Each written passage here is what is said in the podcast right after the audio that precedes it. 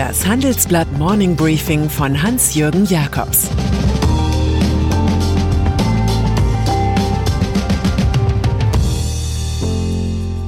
Guten Morgen allerseits. Heute ist Donnerstag, der 18. Juni. Und das sind heute unsere Themen. Zwei Bücher gegen Donald Trump. Der Hotspot des Clemens Tönnies. Tom Enders und der Lufthansa-Krimi. USA. Die Buchbranche freut sich über ein kleines Konjunkturpaket, geschnürt von Donald Trump persönlich. Amerikas Präsident erfüllt nun einmal unfreiwillig alle Voraussetzungen, um Bestseller entstehen zu lassen. Er ist unfähig zu langfristigen Loyalitäten, was Rachegelüste entstehen lässt, und gleichzeitig ist er fähig zum juristisch Äußersten, um missliebige publizistische Werke zu verhindern, was sie nur noch attraktiver macht. So ist er immer auf Sendung Präsident, aktuell gleich in zwei Schlammschlachten verwickelt.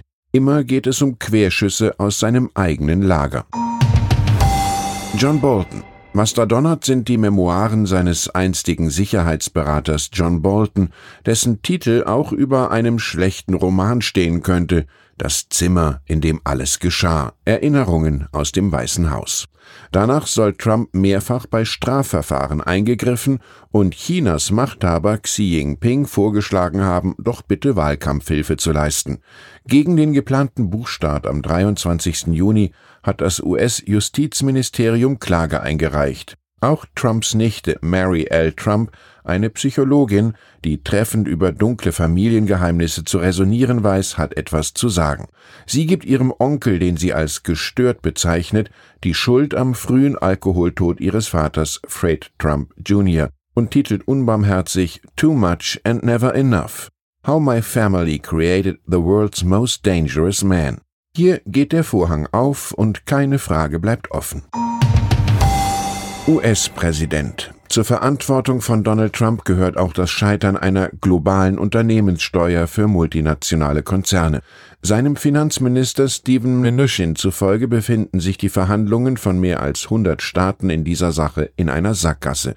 Seinen Vorschlag kennt man aus vertrackten Beziehungen. Lasst uns mal Pause machen. Die Arbeit mehrerer Jahre wäre damit in Luft aufgelöst. Einen entsprechenden Brief schrieb München seinen Kollegen in Frankreich, Großbritannien, Italien und Spanien. Sie werden Olaf Scholz davon berichten. Es ist offen, was aus Europas Wunsch werden soll, dass große US-Unternehmen auf dem alten Kontinent nicht nur Riesengewinne einfahren, sondern auch für ordentliche Steuereinnahmen sorgen. Die Bundesregierung in Gestalt von Angela Merkel lässt Großveranstaltungen mit Zuschauern erst von November an zu und gibt ansonsten erneut die Parole aus, wir müssten mit der Pandemie leben. In und um Gütersloh bereitet just diese Perspektive Volkskummer, denn in der Fleischfabrik des Clemens Tönnies in Reda-Wiedenbrück ist bei mehr als 650 Mitarbeitern eine Corona-Infektion festgestellt worden. Die meisten von ihnen stammen aus Osteuropa. Wahrscheinlich hatten einige das Virus nach Kurzurlauben daheim mitgebracht. Der Landkreis hat nach dem Tönnies-Desaster alle Schulen und Kitas wieder geschlossen, was einen Firmensprecher ganz sanft werden lässt. Wir können uns nur entschuldigen. Tönnies hatte sich übrigens einst angeboten, Corona-Tests für Fußball-Bundesliga-Clubs zu übernehmen. Was will Heinz Hermann Thiele? Ein Held der freien Marktwirtschaft sein, der mal eben für eine Viertelmilliarde seinen Anteil am Sanierungsfall Lufthansa von 10 auf 15 Prozent liftet, um dem Bund als neuen Großaktionär Grenzen aufzuzeigen? Es seien ja nicht alle Möglichkeiten bei der Rettung berücksichtigt worden, erklärt Knorr-Bremse-Patron Thiele, was wohl eine mögliche Insolvenz in Eigenverwaltung einschließt. Lufthansa brauche keine Staatsbeteiligung. Bundesfinanzminister Olaf Scholz dagegen steht zur gefundenen, gut abgewogenen Lösung. Es könne nicht sein, dass der Staat, der in der Finanzkrise mit viel Steuergeld gerettet habe, nur für Risiken und Verluste zuständig sei. Das kann nicht nochmal so laufen. Als eine Art Mediator könnte in diesem Crash nach unseren Informationen der Thiele vertraute Tom Enders auftreten. Der einstige Airbus-Chef sitzt in den Aufsichtsräten von Knorr-Bremse und Lufthansa. Die Not ist da, der Zins niedrig, der Staat hilft. Kein Wunder, dass bedingt durch die Corona-Krise das Volumen der ausgereichten Kredite explodiert. Ein regelrechter Run auf Bankdarlehen sei ausgelöst worden, schreiben wir in unserem aktuellen Unteraufmacher auf Seite 1. So rechnet die staatliche Förderbank KfW allein fürs zweite Quartal mit einem Kreditwachstum von 10 Prozent.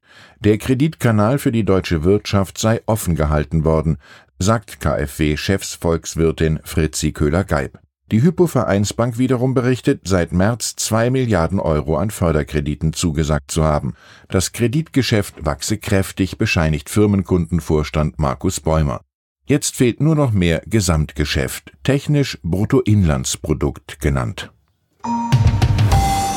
Gastronomie. Und dann ist da noch das Tantris in München, seit fast 50 Jahren deutsche Kathedrale der Sterneküche von Bauunternehmer Fritz Eichbauer. Der Mann auf der Straße verstand nicht immer, was da in der Stätte des architektonischen Brutalismus geschah, aber das war ja auch wieder irgendwie egal, weil hier Eckhard Witzigmann, Heinz Winkler und Hans Haas ihren Ruhm erkochten. Nun saniert Geschäftsführer Felix Eichbauer für mehrere Millionen. Haas geht Ende 2020 nach 29 Jahren.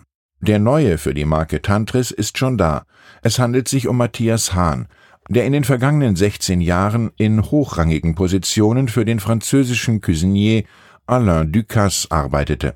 Der Gründerveteran Eichbauer Senior ist voll des Lobes. Hahn ist überhaupt nicht spinös.